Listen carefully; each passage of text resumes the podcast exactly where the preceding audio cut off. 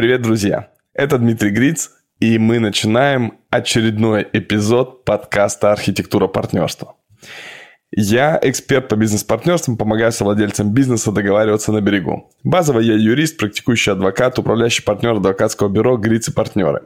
Этот подкаст я записываю для того, чтобы глубже погрузиться и исследовать тему бизнес-партнерства, а также для вас более системно и широко показать разные категории бизнес-партнерства, потому что вы, уважаемые предприниматели, скорее всего, строите свой бизнес, хотя бы один свой бизнес в партнерстве – этот сезон особенный, он полностью посвящен межкультурному бизнес-партнерству, такому, знаете, международному бизнесу. И поэтому здесь, в этом эпизоде, в этом сезоне целиком, со мной эксперт по межкультурной коммуникации Кристина Ропельд. Кристина, привет. Привет, Дима, и привет, дорогие слушатели. Очень рада быть с тобой партнером в этом подкасте и не только. И надеюсь, что моя экспертиза в сфере межкультурной коммуникации поможет нашим слушателям получить практические советы, а самое главное, конечно же, в итоге построить эффективное партнерство с такими другими и иногда очень странными иностранными коллегами. Кристина, расскажи, пожалуйста, пару слов о себе, а дальше пойдем в нашу тему. С удовольствием, Дима. Я эксперт по межкультурной коммуникации, а это значит, что я помогаю вам, дорогие русскоязычные слушатели, общаться с вашими иностранными коллегами и партнерами более эффективно. Неважно, из какой они страны, какая у них бизнес-культура и на каком языке они говорят, очень важно, чтобы вы могли понимать и слышать друг друга. А за этим, конечно, скрывается немало тонкостей и деталей. И, безусловно, это проявляется в каких-то практических, вполне понятных, осязаемых штуках. Например, нужно подготовить презентацию для иностранного инвестора или или выступить на международной конференции, или сделать такое предложение иностранному партнеру, от которого он бы не смог отказаться. И во всем этом, конечно же, приходится это делать на иностранных языках, кроется масса нюансов. Поэтому мои российские иностранные клиенты приходят ко мне с вопросами, как же нам лучше обеспечить коммуникацию внутри нашей международной команды, или как же нам уговорить нашего иностранного партнера стать к нам чуточку ближе. Вот с такими вопросами я и помогаю им разбираться. И надеюсь, что сегодня постараюсь тоже часть своей экспертизы на нашим слушателям выгрузить. Класс. Я скажу от себя, что Кристина была человеком-проводником в международное сознание, потому что у меня была партнерская сессия с индийцем, с представителем Индии. И Кристина очень здорово, будучи и синхронным переводчиком, который помогал мне вообще понять происходящее за столом, и вот этим специалистом по межкультурным коммуникациям, Кристина очень здорово, конечно, помогала понимать смыслы за теми словами, которые были озвучены. Кристин, мы сегодня, вернее, мы в этом сезоне уже с тобой поговорили про Соединенные Штаты Америки, поговорили про Объединенные Арабские Эмираты.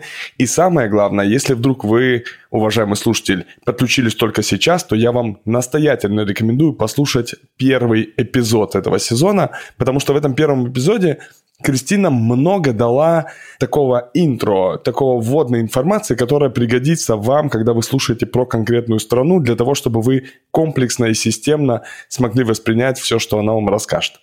Кристин, представим, что слушатель вернулся в первый эпизод, послушал его, и дальше сюда вернулся говорить про Китай. Скажи, пожалуйста, что бы ты в целом хотела для начала сказать слушателям о представителях этой страны? Ну, во-первых, я бы хотела поблагодарить слушателя за то, что он так ответственно подходит к вопросам познания другой культуры, что он вернулся, послушал первый эпизод, сделал очень правильно. Вы большие молодцы. Во-вторых, я бы хотела сказать, что вы уже проявляете отличное качество, которое вам очень поможет для работы с вашими коллегами из Китая. Вы проявляете такое долгосрочное ориентирование. Вы демонстрируете, что вам интересна эта история в долгую. Вы умеете планировать надолго вперед. У вас такой основательный подход. Это супер важно. Когда мы говорим про Китай, в отличие от многих других моих клиентов и партнеров, китайцы действительно имеют супер длинный горизонт планирования. Когда мы говорим про китайскую цивилизацию, вообще, конечно, очень странно и смешно общаться про Китай в рамках супер короткого такого подкаста, потому что это, конечно же, просто бездонная бочка, кладезь информации, про которую можно прям перелопачивать, перелопачивать, очень долго говорить, но тем не менее нам надо выражаться коротко, поэтому я сразу сделаю дисклеймер дисклеймер, что про Китай нужно говорить отдельно много и долго, а мы пройдем лишь по касательной по некоторым ключевым характеристикам. И начнем с того, что Китай на самом деле по карте Инглхарта, о которой мы говорили в самом первом выпуске, нам очень и очень близок. Гораздо ближе, чем, например, Объединенные Арабские Эмираты, о которых мы говорили в прошлый раз, и ближе, чем США. Напомню, что Объединенные Арабские Эмираты находятся в этой карте в квадрате традиционно религиозных ценностей, а также ценностей выживания которые противоречат ценностям самовыражения. В то время как Китай и Россия находятся в квадрате выживания и в квадрате секулярно-рациональных ценностей. И это может показаться каким-то супер странным, мол, в России скрепочки, в Китае такой вот э, традиционный культ истории, все так активно пытаются соединиться со своим каким-то наследием историческим, всегда апеллируют к нему, что 2000 лет назад такой-то император говорил то-то, то-то, до сих пор все помнят Конфуция, цитируют китайские стратегемы. Как же так? На самом деле здесь очень как бы, хитрая подмена понятий происходит. Секулярно-рациональные ценности не означают, что та или иная страна или культура просто выбрасывает традиции с корабля современности. Нет, это значит, что она их помнит, но она их умело адаптирует под любые нужды современности. И это значит, что когда мы будем работать с нашими представителями из Китая, нам очень важно заглядывать далеко вперед, смотреть на то, какая наша совместная деятельность может обеспечить наиболее долгосрочный положительный результат. То, что можно будет нести поколениями вперед и вперед и вперед, что облегчит жизнь не только нам сегодня, но и сделает ее ярче и интереснее завтра. Скажи, пожалуйста, наверняка все-таки этот замечательный слушатель, который сейчас нас слышит, он ознакомился и с предыдущими эпизодами, но тем не менее я напомню, что мы с Кристиной, ну вернее я дилетантски исследую с Кристиной каждого представителя новой культуры по пяти аспектам. Это знакомство и готовность вступать в близкий бизнес-союз. Второе – это обратная связь партнеров друг к другу. Третье – это обязательственность и четкость по срокам. Четвертое – это разрешение конфликтных ситуаций и разногласий. И пятое – это стиль менеджмента, который включает в себя отношение к иерархии и принятию решений. Кристин, в любом порядке, в каком тебе нравится, погнали по Китаю. Давай, действительно, галопом по Китаю. Мы прежде всего говорим про знакомство и формирование доверия. И если все предыдущие наши страны, которые мы исследовали, это США и Объединенные Арабские Эмираты, оказывались в ситуации, где они примерно так же, как Россия, или менее, чем Россия, склонны ценить э, долгосрочные партнерские или родственные отношения, отношения близости и смотрят в том числе на некоторую ценность своего партнера, то в Китае этот показатель еще еще выше, чем в России. То есть э, по шкале от 0 до 10, где 0 самое важное, что ты из себя представляешь, а 10 самое важное, что ты мой родственник, у Китая будет показатель 8,5-9, а у России 7,5. Соответственно, для китайцев действительно очень важны долгосрочные близкие отношения.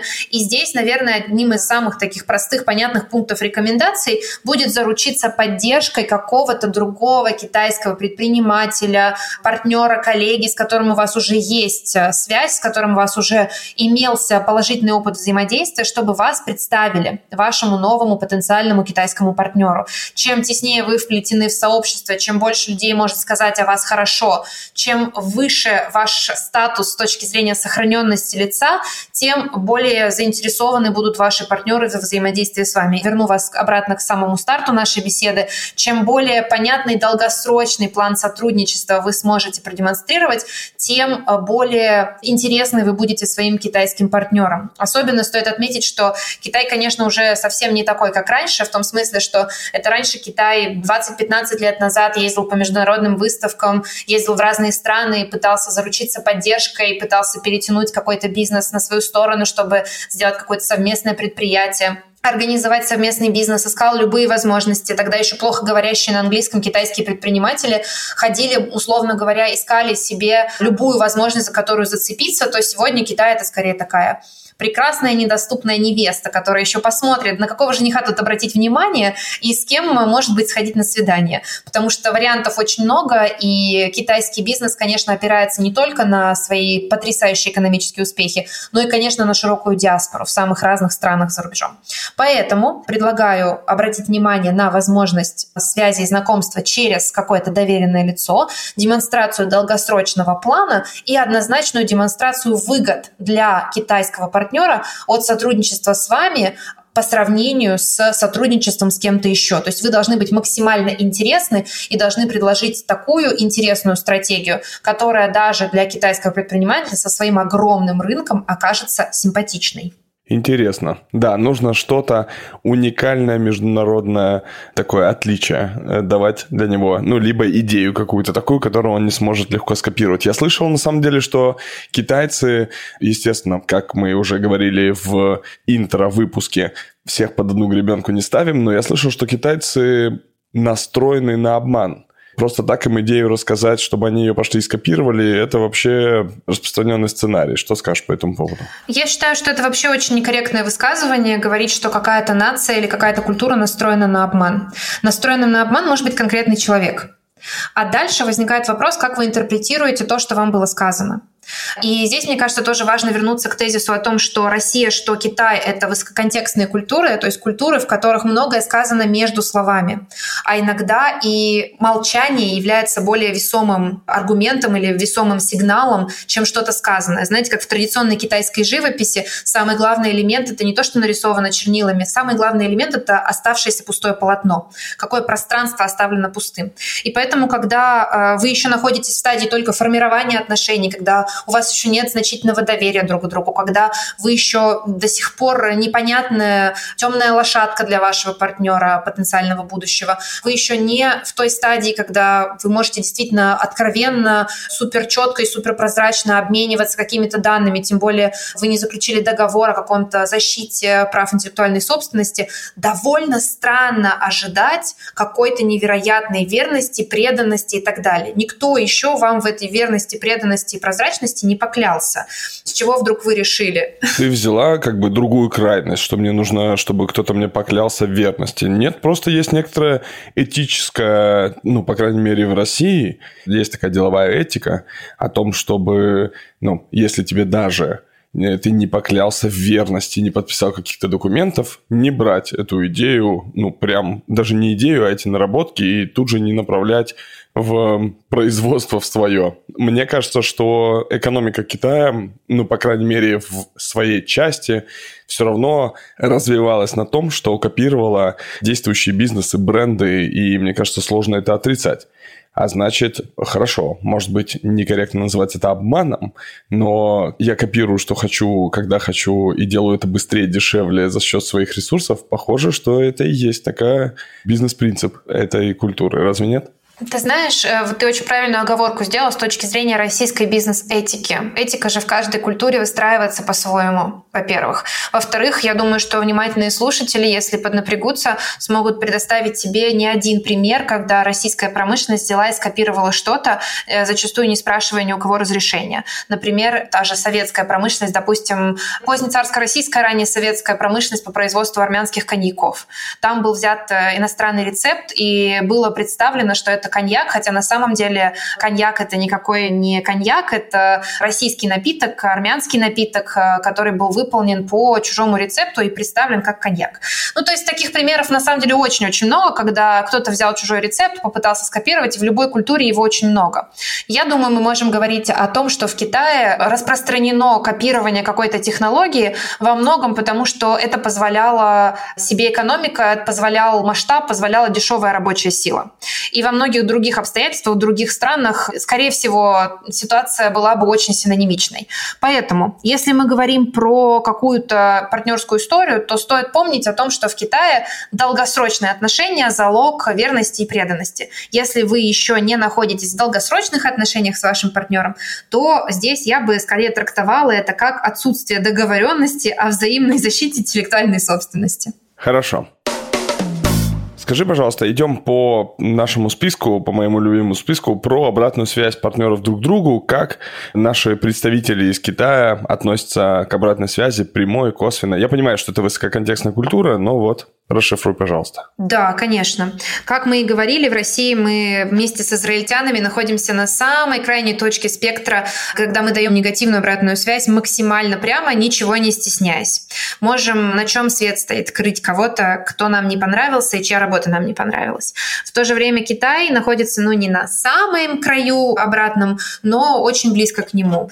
По десятибальной шкале, где 0 – это выражаю свой негатив как хочу и ни о чем не переживаю, а 10 – сделаю все возможное возможное, чтобы сделать это максимально витиевато. Россия имеет 0,5, а Китай 7. Соответственно, в Китае будут очень аккуратно относиться к негативной обратной связи. И здесь мы возвращаемся к мысли о том, что несказанное может означать что-то большее, чем сказанное.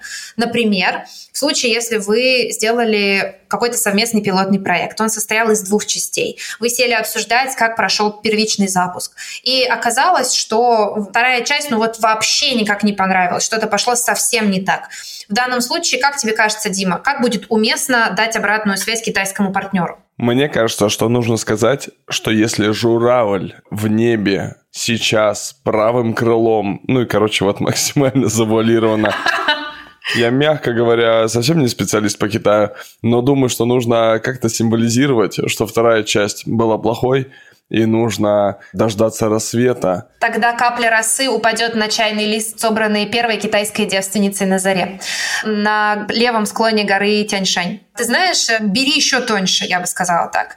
Во-первых, ты никогда не сможешь говорить с китайцем на этом же языке метафор, потому что тебе просто недоступен этот контекст. Не в смысле, что ты, Дима, такой необразованный, тебе недоступен этот контекст, а в смысле всем нам он недоступен, мы там не выросли. Сколько бы мы межкультурно осознанными не были. Следует сказать о том, что первая часть вам очень понравилась. Ваше умолчание в отношении второй части даст китайцу понять, что вторая часть была не очень. Отлично. Просто первая часть мне очень понравилась. И смотрю на него. И пауза. И да. пауза. И ты очень благодаришь его за то, что получился такой замечательный успех с первой частью. Соответственно, будьте очень аккуратны, будьте предельно аккуратны и помните, что здесь прямота и какая-то вот, может быть, даже хамоватость в каком-то смысле может оказаться очень отпугивающими, потому что китайцы очень держатся за концепцию сохранения лица, в случае работы с таким вот немножко, я бы сказала, извиняюсь за прямоту, по-русски выражусь, в случае работы с таким простячком, который, может быть, где-то неосознанно ляпнет что-нибудь, э, где-то нахамит или скажет что-то неподобающее, есть большой риск потерять лицо в глазах своих китайских партнеров. Поэтому зачем общаться, зачем э, рисковать э, какими-то вот такими неприятными ситуациями в будущем? Лучше буду общаться и работать с нюансированными людьми, которые точно знают, где лучше промолчать прекрасно стало понятно, что не стоит вообще выражать какую-либо мысль о том, что что-то сделано плохо. Нужно отметить, что сделано хорошо, по поводу всего остального смотреть э, в чай. Окей. Э, хорошо, скажи про обязательства, четкость по срокам, как там все обстоят дела. Ты знаешь, э, здесь, э, говоря про концепцию четкости времени, однозначности трактовки времени, мы тоже очень далеки друг от друга. Э, в России мы прежде всего смотрим на такую, наверное, более взвешенную позицию, хотя мы не настолько пунктуальны, как условно швейцарцы и бельгийцы. Мы скорее где-то на серединке спектра. Китайцы находятся ближе к краю гибкости, текучести, плавности времени, где никогда непонятно, что начинается и что заканчивается. Но во многом не потому, что это такая размазанная категория, как в Индии. Я думаю, что или в арабских странах. Я думаю, что это связано с тем, что в Китае действительно невероятно длинный хронометраж. Когда мы говорим про тысячелетнюю историю, год вправо, год влево, э, кажется уже не таким значительным. Э, здесь действительно нет э, какой-то такой супер привязки к конкретному дню, конкретному часу, чтобы сдать минута в минуту. Однако я чувствую, что в последние годы у Китая становится все проще и проще, все понятнее и понятнее. Вот этот переход на условно европейско-американскую систему восприятия времени. И в последние годы становится проще договариваться на конкретные дедлайны, но одна из моих рекомендаций – это помимо того, что закладывать буфер, это самому выходить с предложениями по таймлайну и постоянно их не то чтобы челленджить, но, как говорится, revisit them, то есть постоянно возвращаться к ним и пересматривать, постоянно держать хронометраж не только в контексте «господин Ли, мы же с вами договорились, что во вторник э, будем завершать работу над этой презентацией». Скорее стоит упомянуть более широкий контекст. Давайте еще раз сверимся. Мы сначала, значит, к концу следующего года хотим сделать релиз. Это означает, что к началу следующего года у нас должны быть полностью заготовлены все коды и все наши технические файлы. Это означает, что к декабрю мы должны завершить работу над визуализацией. Это значит, что в сентябре мы должны полностью укомплектовать штат разработчиков и дизайнеров. Это значит, что к следующему вторнику у нас должна быть презентация с описанием профилей этих сотрудников.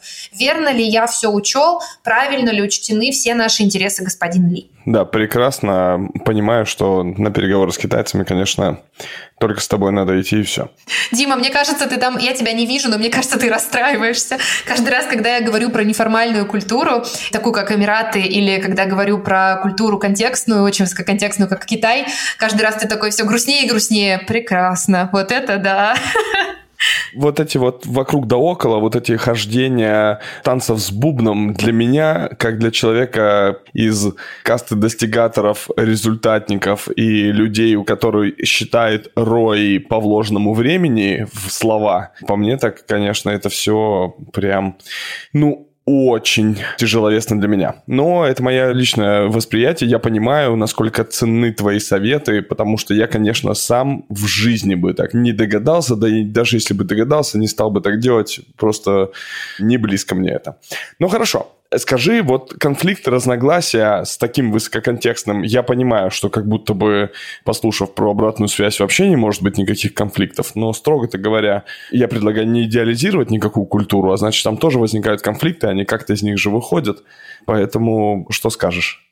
Да, э, спасибо большое, Дима. Это супер тоже вопрос в отношении того, как такие культуры, которые тем более боятся потерять лицо, выходят из конфликтов. Здесь очень важно, повторюсь, вот этот аспект сохранения лица, даже там, где возникает этот конфликт, там, где его не удалось избежать, очень важно, чтобы все стороны сохранили доброе имя, сохранили лицо, сохранили возможность работать на этом рынке дальше, и никому из них не был причинен репутационный ущерб. По конфликтной шкале, там, где ноль — это абсолютная готовность вступать в любой конфликт при первой же искре, а 10 это буду стараться обходить конфликт за 3 мили или за 3000 ли. Россия имеет полтора, а Китай 8. То есть мы действительно очень далеко находимся друг от друга, и там, где нет возможности избежать конфликта, либо китайцы будут просто самоустраняться, либо будут искать возможность намекнуть вам высококонтекстно, не обязательно через журавля, не обязательно через какую-то китайскую картину, но будут намекать вам на то, что с этим что-то нужно делать.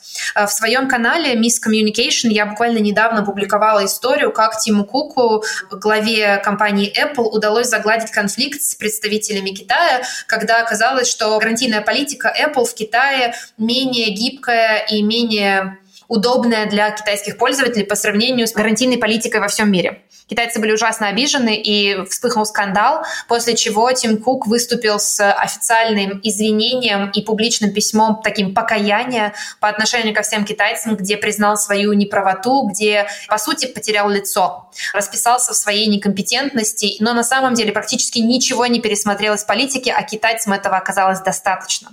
В этом смысле, опять же, сохранение лица оказалось ключевым. То, что Тиму Куку все равно, какое у него там лицо в отношении китайцев, Э, этим воспользовались пиарщики, которые были очень хорошо осведомлены об особенностях межкультурной коммуникации. Поэтому там, где возникают конфликты, их будут искать, конечно, способ э, не допустить, но там, где они возникают, их будут максимально аккуратно обходить, причем по возможности так, чтобы и вы свое лицо тоже не потеряли. Поэтому что следует сделать вам, как предпринимателю, который хочет построить бизнес вместе с китайцем? Конечно, здесь можно посоветовать максимально опираться на людей, которые знают китайские намеки, знают китайскую систему намеков, там, где вам уже, может быть, неоднократно за чаем намекали о том, чтобы пора как-то предпринять действия, что зреет конфликт, назревает напряженность, вы можете не считывать этих сигналов, поэтому полезно окружить себя людьми, которые, с одной стороны, либо давно живут в Китае, либо много имели опыта общения с китайскими представителями, которые смогут дешифровать вам эту информацию. И там, где возникает уже непосредственно конфликт, очень рекомендую никогда и никаким образом не реагировать на него спонтанно на эмоциях. Этим самым вы распишетесь в своей некомпетентности и уж точно потеряете лицо. Можете тем самым ненароком обидеть вашего партнера там, где даже не хотели и не собирались этого делать. Поэтому в случае общения с китайцами и конфликта с китайцами всегда рекомендую брать паузу, всегда рекомендую брать э, консультацию, поддержку какую-то, запрашивать совета у людей, которые уже неоднократно сталкивались со взаимодействием с китайской культурой, и всегда приходить на решение этого конфликта с очень холодной головой и э, трезвым восприятием, максимально аккуратно, не задевая ничего чувства достоинства и критиковать, если критикуете, то есть ситуацию, а не людей и не их культуру. Хорошо. Скажи про стиль менеджмента. Насколько мы отличаемся в принятии решений и в иерархичности? Да, Дима, хороший вопрос про иерархичность. Скажу, что мы находимся с Китаем в одной примерно точке, где-то 8,5-9 у обеих из наших культур на плоскости эгалитарность против иерархичности. То есть мы обе очень иерархичные культуры. Это будет, конечно, связано с некоторыми атрибутами власти, с церемониалом. Вот если ты говоришь о том, что тебя напрягают танцы с бубном, то в Китае танцы с бубном будут вестись точно так же, как в Объединенных Арабских Эмиратах, не только вокруг вокруг э, словесного да, вашего формата общения, но и вокруг того, как вы сели, кто с кем пожал руку, в какой последовательности, кто первым взял слово, кого как представили, какую должность обозначили, была ли сделана церемониальная фотография, в какой последовательности, какой обмен сувенирами и так далее. Может достаточно сильно все это испугать человека, который никогда этим не занимался, но на самом деле на первых порах вполне достаточно, в общем, базовой консультации, и это все не так страшно и даже очень любопытно, сколько может показаться на первый взгляд. Поэтому могу сказать, что все еще проще может быть при решении каких-то вопросов управления китайцами, когда э, супер жесткая иерархия выстроена. Все сильно зависит, конечно, от лидера, который тоже принимает решение топ-даун. И если вы смогли обеспечить лидера или вашего партнера, который полностью на вашей стороне и готов предпринимать все необходимые шаги, все будет спущено сверху вниз, максимально четко и детально. Китайцы очень любят контроль в этом отношении, обеспечивают системы контроля во всех смыслах. И здесь, конечно, не будет ситуации, как в Индии, допустим, когда вам нужен какой-то супервизор над супервизорами, э, где э, там, работа на нижних этажах не может вестись независимо. Китае четкие операционные процедуры, которые выстроены в каждой компании максимально понятно и прозрачно. А, точнее, для вас непрозрачно, но для китайцев понятно и прозрачно. И чаще всего эти иерархические системы работают достаточно эффективно. Особенно с учетом того, что, еще раз, не могу не похвалить китайцев, в последние несколько лет, я бы сказала, последние 10 лет, китайцы просто невероятный скачок совершили в отношении того, насколько они овладевают софт-скиллами, а не только хард-скиллами, которыми они стали известны последние несколько лет. Соответственно, здесь еще и очень сильно повышается такое вот качество человеческого труда в командах у китайцев. Вы будете приятно удивлены компетентностью сотрудников. Очень здорово. Скажи, что ты еще хотела бы отметить про представителей Китая? Может быть, тебе есть что добавить? Я хотела бы сказать, наверное, что сейчас э, очень много взглядов устремлено на Китай как на территорию, в которой много надежд э, для российских предпринимателей. Многие из нас переживают за то, что э, вот якобы такие удаленные страны, Ближний Восток, Индия, это что-то ну, вот совсем непонятное, очень экзотическое, а с Китаем вроде как Россия уже супер много лет ведет торговлю, это наш прямой сосед, у нас есть прямая граница, столько лет мы умудрялись как-то вести торговое партнерство, и вот эта коммуникация, она, конечно же, будет нам на пользу, тем более, как я уже сказала, китайцы отлично в последнее время в бизнес-среде овладевают английским языком, софт-скиллами и научаются научиться, в отличие от периода 15-летней давности, отлично работать на удаленке. То есть, в отличие, опять же, от тех же стран Персидского залива, у китайцев в последнее время после ковида очень-очень много успешных кейсов удаленной работы. Не стоит обманываться вот этой длинной историей успеха. Почему? Потому что у Китая действительно максимально прагматичный подход к ведению дел. Точно так же, как и россияне, китайцы максимально гибки. И у нас очень высокий параметр long-term orientation, вот того самого долгосрочного планирования, долгосрочного взгляда. Я вот закольцовываю свой рассказ тем, с чего мы начинали. Мы говорим о том, что если вчера китаец работал одним способом, и завтра нужно переучиться работать по-другому, высокая гибкость, высокая степень иерархичности, очень удачные управленческие решения, где каждый человек на своем месте знает, чем он занимается и зачем он это делает, обеспечивают э, отличный результат в короткие сроки. Но это точно так же означает, что, в принципе, все может поменяться, и завтра долгосрочная стратегия тоже может измениться. Не обманывайтесь вот этой якобы доступностью сотрудничества с Китаем по сравнению с экзотическими, сложными, недоступными российской историей купцами с Ближнего Востока или торговцами из Индии. Несмотря на то, что Китай наш сосед, он настолько же от нас удален, как, например, Соединенные Штаты Америки с культурологической точки зрения. Например, как я уже говорила в первом эпизоде, самая близкая культурно-психологически по индексу культурной дистанции страна для России – это Украина. Наш показатель отдаленности – это 21. Для сравнения, у России и США показатель отдаленности 98, а с Китаем 103. То есть примерно такой же объем расхождения. Поэтому э, рекомендую вам внимательней приглядеться к этой культуре и, конечно, входить в бизнес-партнерство только при наличии опыта взаимодействия с китайскими контрагентами до этого и только при наличии и возможности э, знакомства с вашими партнерами через какую-то уже существующую сеть контактов. Это обеспечит вам некую подушку безопасности и некоторую априори степень уважения и признания которое, конечно, необходимо, если вы хотите эффективного партнерства с китайцами. Класс. Спасибо большое, Кристин. Кристин, я еще знаю, что ты просишь своих клиентов, знакомых дать определение бизнес-партнерству. И я так надеюсь, для Китая ты тоже это предусмотрела, ведь так? Да, конечно, это э, было непросто, потому что, как я уже сказала, мы с нашими китайскими коллегами должны были выстроить немалый опыт сотрудничества, так что благодаря этому мы с удовольствием предоставим сейчас вам возможности с первых уст услышать от наших китайских коллег, что же означает для них бизнес-партнерство. Да, Кристин, спасибо тебе. Слушай, но перед тем, как мы перейдем вот к этой записи и замечательному взгляду о бизнес-партнерстве, скажи, про какую страну мы будем говорить дальше. Я думаю, что нам надо прервать нашу традицию анонсов следующих стран, потому что мы как-то очень легко нашим читателям, нашим слушателям, прошу прощения, даем сразу все карты в руки. Давай мы по-китайски завуалированно ответим, что далекая страна с множеством особенностей, интересными нюансами, которая манит, но в то же самое время некоторых пугает. И пусть наши дорогие слушатели сами догадываются, о какой стране идет речь. Вот так. Ладно, добро пожаловать в Китай. Итак, что же такое бизнес-партнерство? Спасибо тебе, Кристин. Спасибо, друзья. Спасибо, что вы нас слушаете, и мы будем очень благодарны вашей обратной связи и, конечно же, вопросам и предложениям о том, какие следующие страны вы хотите, чтобы мы с Димой осветили. Пока-пока. Пока.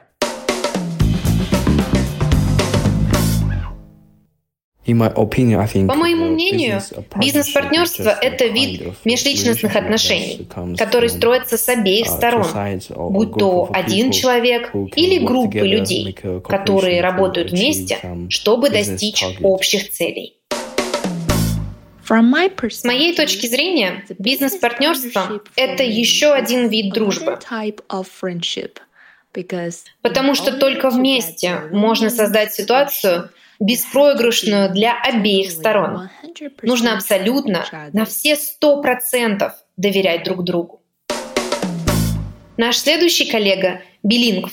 Он вырос в российско-китайской семье, поэтому рассказывает о своем представлении про бизнес-партнерство по-русски. Бизнес-сотрудничество в первую очередь опирается на взаимодействие между людьми, между представителями разных культур. И, следовательно, успешность этого взаимодействия зависит от того, насколько стороны понимают друг друга, понимают культурные особенности, обычаи, привычки. И чем лучше стороны владеют этими, этой информацией, этими особенностями, чем успешнее происходит бизнес-сотрудничество.